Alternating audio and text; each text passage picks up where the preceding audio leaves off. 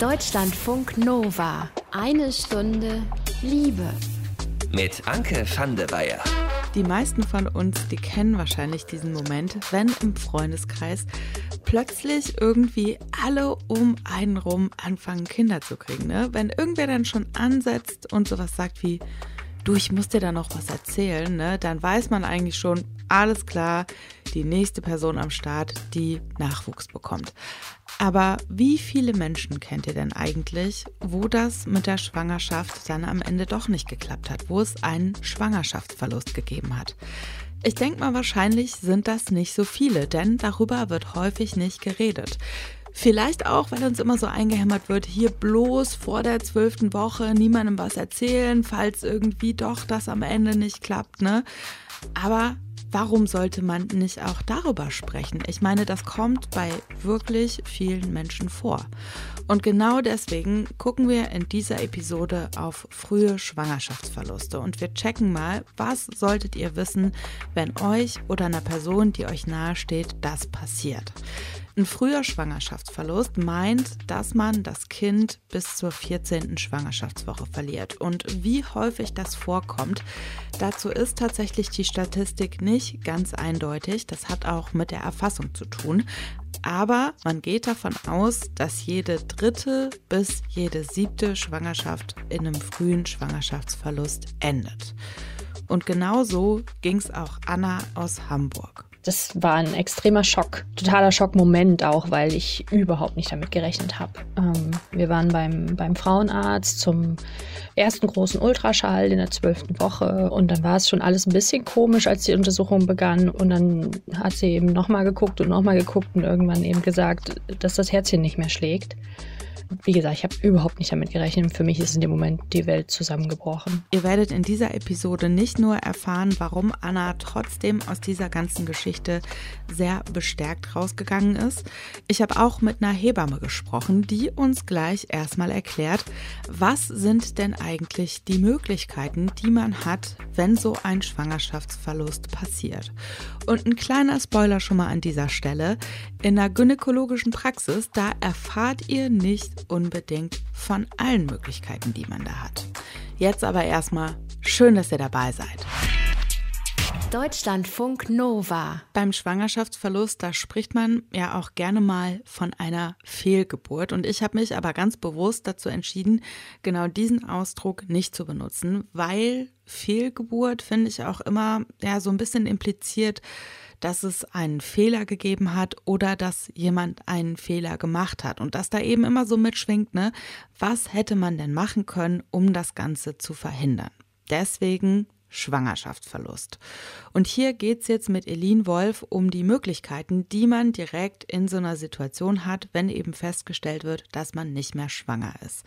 Also wenn man das entweder selbst merkt, wenn das durch eine Hebamme passiert oder eben auch in der Gynäkologie, also bei einem Ultraschall, wo die Ärztin oder der Arzt das feststellt. Elin Wolf, mit der ich gesprochen habe, ist freiberufliche Hebamme und sie hat mir erstmal erklärt, was in so einer Situation, also in der Situation, wo das festgestellt wird, normalerweise passiert. Was dann passiert, ist unterschiedlich. Aber die Versorgungsmöglichkeiten für Personen, die die Feststellung des frühen Schwangerschaftsverlustes halt entweder selbst oder gerade erfahren haben, die sind für jede Person oder sollten für jede Person gleich sein. Denn es gibt drei gleichwertige medizinische Versorgungsoptionen an der Stelle.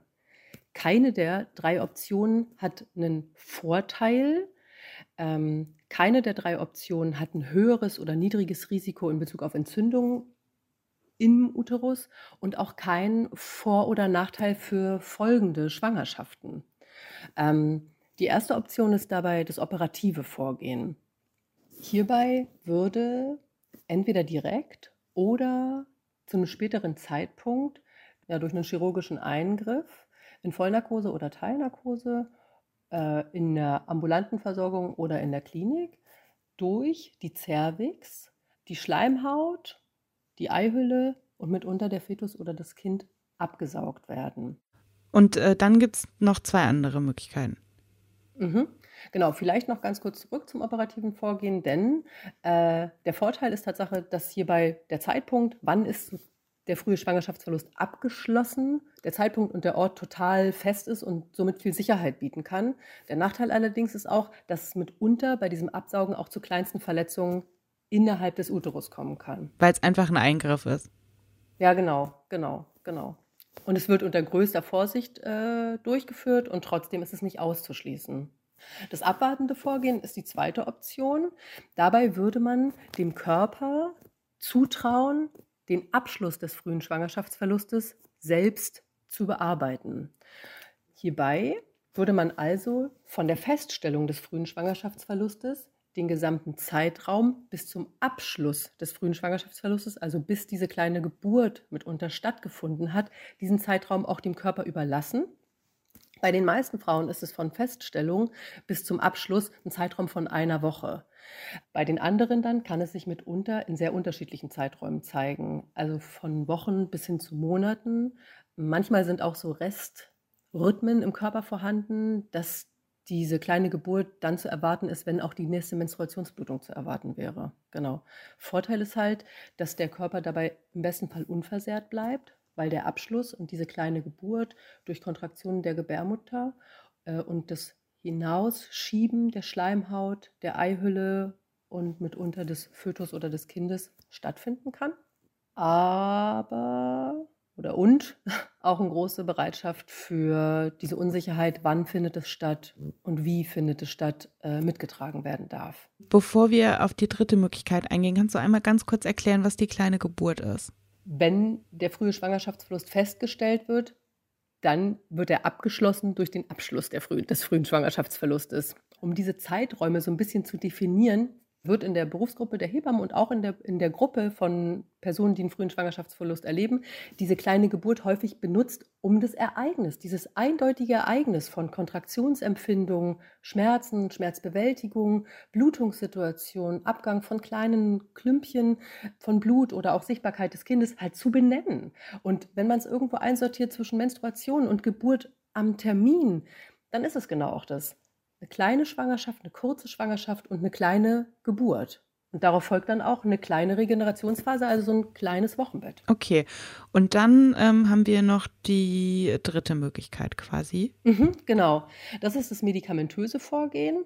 Und hierbei wird halt der Zeitraum von Feststellung des frühen Schwangerschaftsverlustes bis zum Abschluss beschleunigt durch das Medikament Zytotec, Misoprostol, welches durch eine gynäkologisch-fachärztliche Person rezeptiert werden muss und dann auch der Verlauf dieser mitunter beschleunigten, schnelleren, aber auch mitunter intensiveren kleinen Geburt besprochen werden muss, sodass Personen, die sich dafür entscheiden, wirklich einen Ausblick bekommen über den Ablauf und auch ein bisschen abgrenzen können, wo verlässt es hier einen Bereich des Normalen für diese Situation, besonders in Bezug auf die Blutungssituation kann es halt im Prinzip ist der Körper gut darauf eingestellt, auch mit einem größeren Blutverlust als der Menstruation umzugehen, weil Blut, das Blutvolumen schon angepasst ist. Ähm, aber da muss halt wirklich Aufklärung erfolgen und auch die Möglichkeit sein, Fachpersonen zu kontaktieren, wie zum Beispiel gynäkologische fachärztliche Personen oder halt Hebammen. So, und das merken wir uns jetzt erstmal. Es gibt eben diese drei Möglichkeiten. Abwarten, Medikament Operation. Und alle drei Möglichkeiten, die sind gleichwertig. Also da ist irgendwie keine besser oder schlechter als die andere. Und im Prinzip sollte wirklich jede Person unvoreingenommen selbst entscheiden können, was ist da für mich am besten. Und genau das mit dem unvoreingenommen entscheiden, das ist aber tatsächlich nicht immer der Fall, was auch an einer fehlenden Leitlinie liegt. Und was da genau das Problem ist, das habe ich mit Elin auch noch besprochen. Das hört ihr gleich hier. Deutschlandfunk Nova. Eine Stunde Liebe. Ihr habt eben schon kurz Anna gehört. Sie hat vor ein paar Wochen erfahren, dass sie einen Schwangerschaftsverlust hat. Das war beim ersten großen Ultraschall bei ihrer Gynäkologin wie es ihr damit ging und wie es ihr vor allen Dingen auch mit der medizinischen Versorgung ging, darüber habe ich mit ihr gesprochen. Und sie hat mir erstmal erzählt, wie sie die ganze Situation in dem Moment erlebt hat. Ich war sehr froh, dass mein Partner in der Situation bei mir war. Und da war erstmal alles in Ordnung. Also ich habe ein Glas Wasser bekommen, habe die Ruhe auch bekommen, mich kurz zu fangen, war aber auch ehrlicherweise froh, dass ich nicht alle Informationen aufnehmen musste, weil mein Partner ja da war und auch noch Fragen stellen konnte. Bis hin zu den Unterlagen, die dann noch mitzunehmen waren. Das hat dann alles er gemacht, weil das war für mich nicht mehr wirklich möglich. Was schwierig war, was sich so auch im Verlaufe der ganzen Geschichte entwickelt hat, war einfach, dass wir nicht alle Informationen hatten, die man vielleicht haben sollte in dem Moment. Denn die Ärztin sagte, ja, Sie haben jetzt zwei Möglichkeiten. Entweder eine Tablette, die das Ganze sozusagen dann wirklich beendet, oder eine OP. Und ich empfehle Ihnen, nicht die Tablette, weil das ist sehr wahrscheinlich, dass sie dann trotzdem zur OP müssen. Insofern die OP am besten morgen oder Montag. Das war an einem Donnerstag. Also sehr schnell. Und ja, sie hat dann auch eine Klinik empfohlen und dann war das für sie gewissermaßen an diesem Tag erledigt. Das heißt, du hattest jetzt nicht so richtig das Gefühl, dass du die Entscheidung, wie du mit dem Schwangerschaftsverlust umgehst, quasi unvoreingenommen treffen konntest. In dem Moment dachte ich eigentlich, es gibt nur einen Weg. Also in dem Moment habe ich das irgendwie wahrgenommen. Wir haben diese Informationen mitgenommen und das war es eigentlich erstmal. Also da hatte ich noch nicht das Bewusstsein, dass es vielleicht noch andere Möglichkeiten geben könnte. Also ich fühlte mich nicht schlecht informiert, ich, ich fühlte mich einfach insgesamt schlecht, beschissen auf gut Deutsch, weil das natürlich was war, was damit haben wir einfach nicht gerechnet. Ja. Jetzt haben wir uns im Vorfeld ja schon mal unterhalten und deswegen weiß ich, ähm, dass für dich deine Hebamme auch total wichtig war. Welche Rolle hat die im Prinzip bei der Versorgung gespielt für dich? Meine Hebamme war, war das Fangnetz, war die rettende Hand, war die beruhigende Stimme, die Informationsquelle Nummer eins, also alles. Sie hat uns so super aufgefangen und unterstützt in dieser Zeit. Ja, also Gold wert. Ohne sie wüsste ich nicht, ob ich heute jetzt hier stehe und über diese Thematik sprechen kann, tatsächlich, ja. Die hat ja im Prinzip dann auch erstmal überhaupt die Möglichkeit aufgemacht, dass du dich auch dafür entscheiden kannst, erstmal deinen Körper selber machen zu lassen, ne? Mhm, ganz genau, ganz genau. Wir hatten ähm, an dem folgenden Wochenende sowieso einen Termin. Das heißt, das, das war unser zweiter Termin. Ich hatte mich relativ schnell um eine Hebamme gekümmert, weil eine Freundin von mir sagte, Mensch, sobald du was weißt, mach das. Ich habe zwar erst so ein bisschen gestutzt, weil ne, zwölfte Woche und danach und so weiter. Und dann habe ich aber gedacht, ach, ich mach das mal. Und dann hatte ich eben ähm, eine tolle Hebamme gefunden und wir hatten so oder so einen Termin, wollten über Ernährung und Job und keine Ahnung was sprechen. Und dann war das Thema halt ein anderes. Ähm, und sie hat uns eben gesagt, es gibt drei Möglichkeiten. Zum einen OP, zum anderen Medikamente und zum dritten aber auch einfach abwarten, einfach schauen, was passiert. Der Körper kann das eigentlich alles. So wie bei einer Geburt, auch wenn sie jetzt eben deutlich früher stattfindet. Ja, und das war überhaupt erst erstmal zu wissen, war toll und Gold wert. Auch die Entscheidungsfreiheit zu haben über all diese drei Möglichkeiten denn sie hat in keinster Weise das, uns das Gefühl vermittelt, das ist jetzt der beste Weg oder der schlechteste oder irgendwas. Also es war wirklich ganz, ganz frei. Sie hat uns einfach informiert darüber. Wie schnell stand dann für dich fest, dass du gerne abwarten würdest oder ist es dann im Prinzip einfach passiert? Tatsächlich habe ich mich sehr unwohl gefühlt. Ich hatte ja dann schon einen OP-Termin für den folgenden Montag und ich habe mich ganz unwohl dabei gefühlt. Ich fühlte mich im Vorfeld schon irgendwie ausgeliefert in dieser Situation, unter Vollnarkose irgendwie in einem sehr intimen Bereich etwas entfernt zu bekommen, was ich mir eigentlich so sehr gewünscht habe, mit allen Risiken, die da eben auch verbunden sind. Insofern war die Information schon mal so viel wert und hat mich total beruhigt und hat was mit mir und meinem Körper gemacht, weil in dem Moment tatsächlich, was heißt in dem Moment, aber so eine halbe Stunde später setzten Blutungen ein. Sprich, das war ein Signal, da, das kann alleine kommen und das ähm, wird alleine kommen. Und an dem Tag war dann auch tatsächlich die Entscheidung da, das auf jeden Fall zu versuchen und zu schauen, was der Körper alleine schafft. So, und nur noch mal zur Erinnerung, ne? Wir haben eben von der Hebamme Elin Wolf erfahren, ideal wäre gewesen, wenn Anna direkt darüber informiert worden wäre, welche Möglichkeiten außer einer Operation es noch gibt. Aber genau das ist ebenso nicht passiert. Wie es dann bei Anna weitergegangen ist und wie es ihr jetzt geht. Darüber habe ich mit ihr auch noch gesprochen. Erstmal checken wir jetzt aber, woran das eigentlich liegt, dass solche Beratungen nicht einheitlich ablaufen. Und zwar machen wir das mit Elin. Die hat ja eben schon erklärt, dass jede dieser drei Möglichkeiten, die man bei einem Schwangerschaftsverlust hat, gleichwertig ist. Also OP, ein Medikament, das die kleine Geburt einleitet oder das Abwarten, bis die kleine Geburt von selbst eintritt. Also da ist jetzt irgendwie keine grundsätzlich besser oder schlechter oder gefährlicher als die andere Möglichkeit. Ich habe Elin gefragt, ob es in der Gynäkologie trotzdem irgendwie so eine Tendenz gibt, dass da die eine oder die andere Möglichkeit häufiger empfohlen wird. Äh, die Beobachtung zeigt Tatsache, dass Personen, die in ja, medikalisierten und defizitorientierten Versorgung sind, dass sie häufiger das operative Vorgehen empfohlen bekommen. Das kann die unterschiedlichsten Ursachen haben. Auf der einen Seite kann es daran liegen, dass in vielen Fachbüchern und in vielen Curricularien, ob nun in der fachärztlichen Ausbildung und oder in den Hebammenwissenschaften, halt noch das operative Vorgehen ähm, ja auch reproduziert wird. Oder aber auch der starke Unterdruck Unterstützungsdrang, auch von Fachpersonen, weil das operative Vorgehen halt ein jetzt mögliches Vorgehen vorgibt. Und ein großer wichtiger Punkt ist, dass in Deutschland keine Leitlinie zu dem Thema gibt. Also es gibt keine Handlungsempfehlungen, weder für Fachpersonen noch für Betroffene.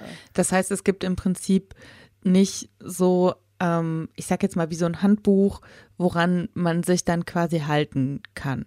Genau. Für andere Begleitungen im Rahmen von der Reproduktion oder reproduktiven Gesundheit zum Beispiel gibt es halt Leitlinien, wie zum Beispiel die Begleitung der vaginalen Geburt am Termin. Alle Menschen, die sich mit diesem Thema auseinandersetzen, können da die wissenschaftlich begründeten Empfehlungen nachlesen, kombiniert mit Expertise von Fachpersonen und ganz wichtig, immer mit dem Leitgedanken, dass die Person, die begleitet wird oder behandelt wird, die Entscheidung treffen soll. Genau, und das gibt es halt für den frühen Schwangerschaftsverlust in Deutschland nicht. Und das würde ja dann am Ende, also so eine Leitlinie, sowohl Sicherheit für die Person bedeuten, die den Schwangerschaftsverlust hat, aber auch für die Person, die diesen Schwangerschaftsverlust dann betreut, ne?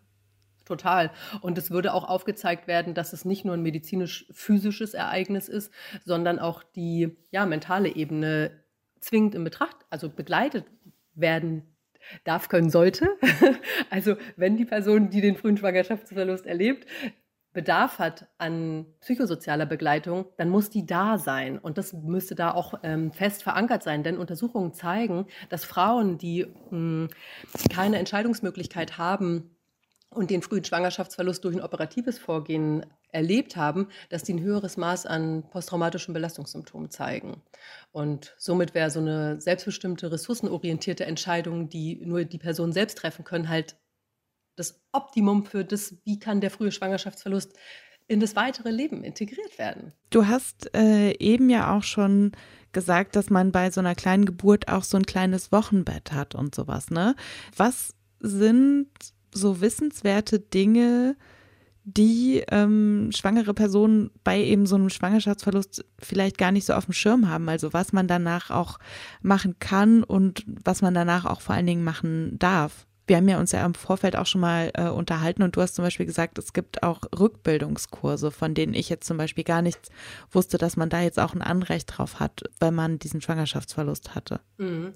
Wenn ich deiner Frage jetzt gerade so gefolgt bin, dann scheint mir das Allerwichtigste zu benennen, ist erstmal wirklich Zeit. Es gibt gerade nichts zu tun, außer dem Innehalten. Dass für alles, was entschieden werden kann, oder muss auch wirklich Zeit zur Verfügung gestellt wird, dass sich auch die Person, die das selbst erlebt, diese Zeit verschafft. Weil dann können genau diese Punkte auch eintreten, dass ein Recht besteht auf Hebammenversorgung, dass ein Recht besteht auf Beratung zu den Optionen, dass ein Recht besteht, wie du es gerade schon gesagt hast, zur Hebammenhilfe in der Zeit nach frühem Schwangerschaftsverlust je nach Bedarf der Person. Das heißt, eine häusliche aufsuchende Hebammenhilfe kann in Anspruch genommen werden, um gemeinsam halt zu schauen, wie ist die Blutungssituation, wie ist die Rückbildungssituation des Uterus, wie ist auch die mentale Situation. Gerade müssen eventuell auch noch andere Fachpersonen, äh, Psychotherapeutinnen oder hm, Traumatherapeutin mit dazugezogen werden. Das muss es gar nicht sein, aber dass diese Möglichkeiten halt bestehen. Und wie du auch sagst, genau ist halt auch die körperliche Rückbildung beispielsweise in so einem Rückbildungskurs möglich. Das bietet natürlich auch eine tolle Möglichkeit, sich mit anderen betroffenen Personen auszutauschen und das Erleben so zu bewältigen. Das heißt, das sind dann auch Rückbildungskurse, die dann nur Personen betreffen, die einen frühen Schwangerschaftsverlust hatten? Nicht zwingend. Diese Leistung kann man, kann man einfach in Anspruch nehmen, wobei es sinnvoll zu sein scheint, wenn Frauen äh, das in Anspruch nehmen, bei Hebammen, die sich darauf spezialisiert haben, halt Angebote zu schaffen, in denen Frauen, deren Schwangerschaft nicht verlaufen ist, wie erwartet, zusammentreffen, um auch ein Stück weit diese Arbeit mit dem Verlust, diese Trauerarbeit auch in sowohl körperlich als auch mental in Gang zu bringen, zu begleiten und zu ermöglichen. Also das ist natürlich total individuell, aber manche Leute haben ja wahrscheinlich dann auch nicht so große Lust darauf, mit Leuten ähm, in so einem Kurs zu sitzen, die gerade das Kind auf die Welt gebracht haben und die irgendwie, also die im Prinzip das haben, was man gerne gehabt hätte, ne? Total. Und die Personen, die den frühen Schwangerschaftsverlust erlebt haben, müssen sich aktiv damit auseinandersetzen, dass die Träume und Erwartungen und die Elternidentität oder das Rollenverständnis von der Perspektive, die sie erwartet haben, gerade ein Stück weit verabschiedet werden muss. Dieser Punkt mit der Zeit, den Elinda eben angesprochen hat, der ist auch, glaube ich, echt nochmal wichtig. Also, dass ihr euch in einer solchen Situation, wenn ihr die Kapazitäten habt, nicht unter Druck setzen lasst, dass da irgendwas möglichst schnell passieren muss. Wenn ihr das in dieser Situation wollt, dann ist das natürlich total okay und total valide, aber grundsätzlich kann man in so einer Situation auch erstmal sich überlegen, was will ich denn eigentlich und was tut mir gut? Also da kommt es jetzt irgendwie nicht auf den einen oder anderen Tag an, dass da jetzt irgendwie ganz schnell was vonstatten gehen muss. Elin hatte mir auch noch einen längeren Artikel aus der Zeit zum Thema früher Schwangerschaftsverlust empfohlen. Den habe ich euch verlinkt und zwar auf deutschlandfunknova.de im Text zu dieser Episode. Also falls ihr euch da noch ein bisschen weiter reinlesen wollt, checkt das sehr, sehr gerne mal. Deutschlandfunk Nova. Eine Stunde Liebe. Wir gehen jetzt nochmal zurück zu Anna. Ihr habt eben schon gehört, Sie hatte einen frühen Schwangerschaftsverlust und sie wurde am Anfang gar nicht darüber aufgeklärt, dass es noch andere Möglichkeiten gibt als die Möglichkeit, das Gewebe durch eine OP aus dem Uterus, also aus der Gebärmutter, zu entfernen. Durch ihre Hebamme hat Anna dann aber erfahren, dass es eben unter anderem auch die Möglichkeit gibt, einfach abzuwarten, ob der Körper das nicht selbst regelt. Also dass der Körper dieses Gewebe eben selbstständig abstößt. Was bei ihr dann eben auch genauso passiert ist. Also, dass ihr Körper das einfach selbst in die Hand genommen hat im Prinzip. Es ging bei ihr dann noch so ein bisschen hin und her, weil zwischendurch nicht klar war, ob ihr Körper das komplette Gewebe selbst abgestoßen hat oder ob sie doch noch operiert werden muss, um da im Prinzip noch letzte Gewebereste zu entfernen. Am Ende war Anna dann früh morgens in einer Klinik in Hamburg, wo dann eben letztlich festgestellt wurde, es ist keine OP mehr notwendig und sie kann einfach wieder nach Hause gehen. Ich habe sie gefragt, wie es ihr in genau dieser Situation ging. Überhaupt erstmal in diese Klinik reinzugehen, war ja schon irgendwie ein Akt. Ich bin da nicht allein gewesen. Ich, also eine Frau ist zeitgleich mit mir angekommen und in diesem Flur ähm, mit dem Fahrstuhl hochgefahren, sah ich da über zehn Frauen schon sitzen zu einer so frühen Zeit und, und habe nur gedacht, was für eine Maschinerie. Sicherlich sind nicht alle für diesen Zweck da, aber es hat mich wirklich schockiert und viele der Frauen waren in einem Zustand, der eben völlig kraftlos war, sage ich jetzt mal. Und keine durfte begleitet werden. Das ist ja aktuell in der Situation noch der Fall. Da war ich, glaube ich, noch so die positivste, die da an diesem Tag in diese Klinik gegangen ist. Und ja, mit dem Wissen, dass tatsächlich keine OP gemacht werden muss, was ich mir auch irgendwie erkämpft habe dem Arzt gegenüber, der ja noch lange darauf beharrt hat, dass er mich jetzt operieren muss. Also ich bin aus dieser Klinik 7.30 Uhr morgens so, war gerade die Sonne aufgegangen am Rande der Hafen City und es war frisch und ich konnte durchatmen und also ich fühlte mich wie neu geboren ähm, an diesem Tag. Zu wissen, alles konnte natürlich einfach sein und ähm, es war unheimlich befreiend. Es war, war wirklich ein ganz, ganz tolles Gefühl. Ich habe immer noch, ich habe jetzt noch Gänsehaut, wenn ich daran denke, ja. Was hast du denn durch diesen Schwangerschaftsverlust über deinen Körper gelernt? dass ich ihm vertrauen kann, dass er, das ist, das ist auch unser Körper, mein Körper, ein, ein Wunderwerk ist, eine, auch eine kleine Maschine, die, die alles schon sehr natürlich äh, machen kann und dass man ihm aber auch Zeit geben muss, dem eigenen Körper und Geduld haben muss und reinhorchen muss. Das, das sind so Dinge, das habe ich nochmal verstärkt ähm, gelernt und dann natürlich auch den Wunsch noch mehr äh, verstärkt, mich auch gut darum zu kümmern, um den Körper, dass er eben so reagieren kann, wie er es getan hat. Im Zweifel auch nochmal, ja. Das ist ein ganz tolles Gefühl, eben zu sagen, lieber einmal abgewartet, als dreimal, dreimal in den OP-Saal. Also, ja. Und die Tendenz ärztlicherseits aus meiner Sicht geht definitiv Richtung OP, weil das ist ähm, ein gerader Schnitt, zeitlich wie räumlich, wie, wie auch immer. Und es ist kalkulierbar. Und natürlich spielt Geld dort eine ganz große Rolle aus meiner Sicht. Und es ist ja auch für manche Menschen im Prinzip die richtige Entscheidung, aber für dich war es jetzt nicht die richtige Entscheidung am Ende. Würdest du sagen, du hast durch dieses Erlebnis mit dem Schwangerschaftsverlust jetzt mehr oder weniger Vertrauen in deinen Körper? Weil so wie du das jetzt ähm, erzählst, klingt es ja trotzdem nach einer Geschichte, die für dich irgendwie auch bestärkend war. Ja, total. Also wirklich, ich habe wesentlich mehr Vertrauen in meinen Körper dadurch erlangt, so schlimm das ist, so traurig das auch ist. Und so schnell man natürlich auch ins Zweifeln kommen könnte und sich hinterfragen könnte, was ist falsch mit mir? Warum wollte das Kleine nicht bleiben? Aber das habe ich nicht wirklich getan. Ich habe nicht wirklich gesagt, Mensch, ich habe mich nicht verurteilt oder irgendwie geguckt, was habe ich falsch gemacht oder wann könnte das passiert sein oder irgendwas. Das, das war gar nicht so das große Thema. Es ist eher so das Bestärkende, es sollte nicht sein, das war nicht überlebensfähig und dann ist aber alles sehr, sehr natürlich und, und sehr, sehr energiegeladen sozusagen passiert und also mich bestärkt das unheimlich. Mit welchem Gefühl blickst du denn jetzt auf eine potenzielle erneute Schwangerschaft drauf?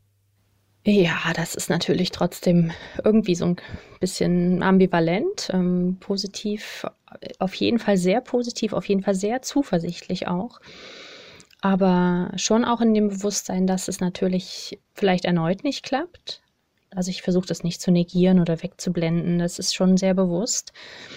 Aber ich versuche es eben nicht so in den Mittelpunkt zu rücken, dass es passieren könnte, sondern anzunehmen und die Zuversicht trotzdem, ja, dort in den Mittelpunkt zu rücken. Also ich freue mich drauf, wenn es, und, und, wir hoffen sehr, dass es nochmal klappt. Ähm, dieses Ereignis hat uns auch in der Beziehung so sehr bestärkt, dass wir auch sagen, wenn es nichts wird, sind wir auch ganz, ganz happy und ähm, nehmen auch das an. Das ist auch, glaube ich, ein wichtiger Punkt, der dann dazu führt, dass auch die nötige Gelassenheit da ist, damit es überhaupt nochmal klappen kann. Ja, da braucht man, glaube ich, auch wirklich gar nicht mehr viel zu sagen und deswegen mache ich das an dieser Stelle auch nicht. Außer ein ganz großes Danke an Anna dafür, wie offen sie ihre Erfahrung mit dem Schwangerschaftsverlust mit uns geteilt hat. Und ich hoffe auch echt, dass ihr jetzt besser informiert seid zu dem Thema, wenn ihr es nicht vorher sowieso schon wart. Ne, ich glaube, das mit den Rückbildungskursen zum Beispiel, das ist echt sowas wie ein Geheimtipp, auch wenn das natürlich überhaupt gar kein Geheimtipp sein sollte und dass einfach alle Leute wissen sollten, dass es so eine Möglichkeit gibt.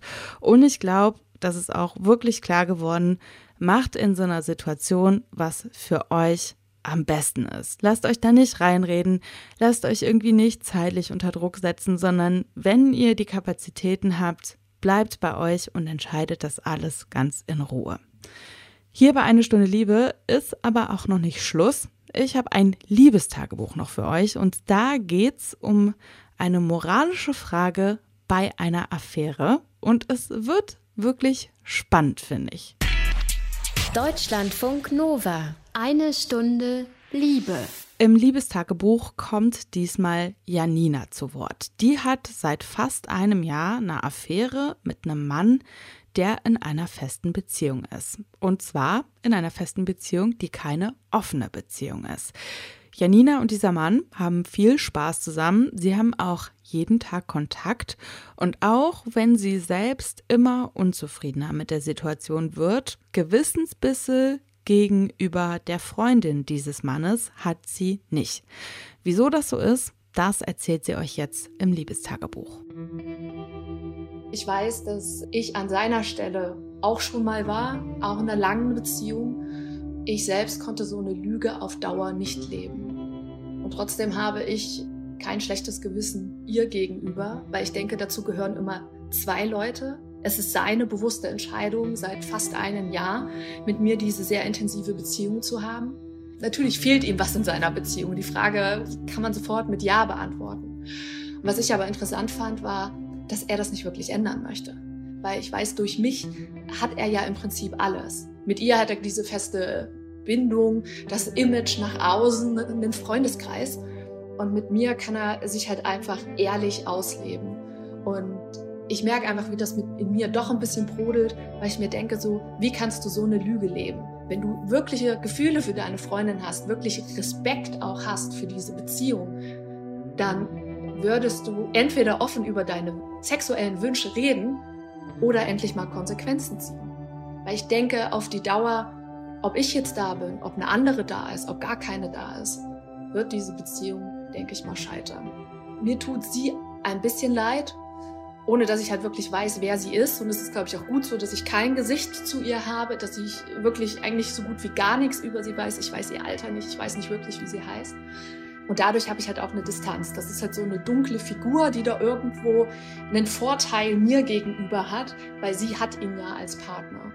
Und ehrlich gesagt habe ich mit ihm mehr Mitleid, weil er es einfach nicht schafft, wirklich ehrlich in seiner Beziehung zu sein. Und das habe ich ihm auch schon mal gesagt dass ich denke, dass er im Prinzip fair mir gegenüber ist, weil ich habe die Wahl, ich kann mich entscheiden. Sie hat sie nicht. Vielleicht würde sie sich dafür entscheiden und sagen, ja, okay, lass uns da mal ein bisschen mehr Dessous anziehen, lass uns ein paar Fesseln probieren. Das ist ja nichts total Absurdes, was er sich wirklich wünscht. Das ist ganz normale Sexualität. Und deswegen glaube ich wirklich, dass er sich eigentlich am meisten was vorlügt und ihr auch die Chance nimmt, dass sie wirklich, wirklich glücklich werden könnte. Und wenn er das nicht erkennt oder aus vielerlei Gründen sich einfach nicht traut, und das sagt er auch, er traut sich einfach nicht, aus seinem konservativen Lebensbild auszubrechen und etwas Neues zu wagen, womit er so viel verlieren würde.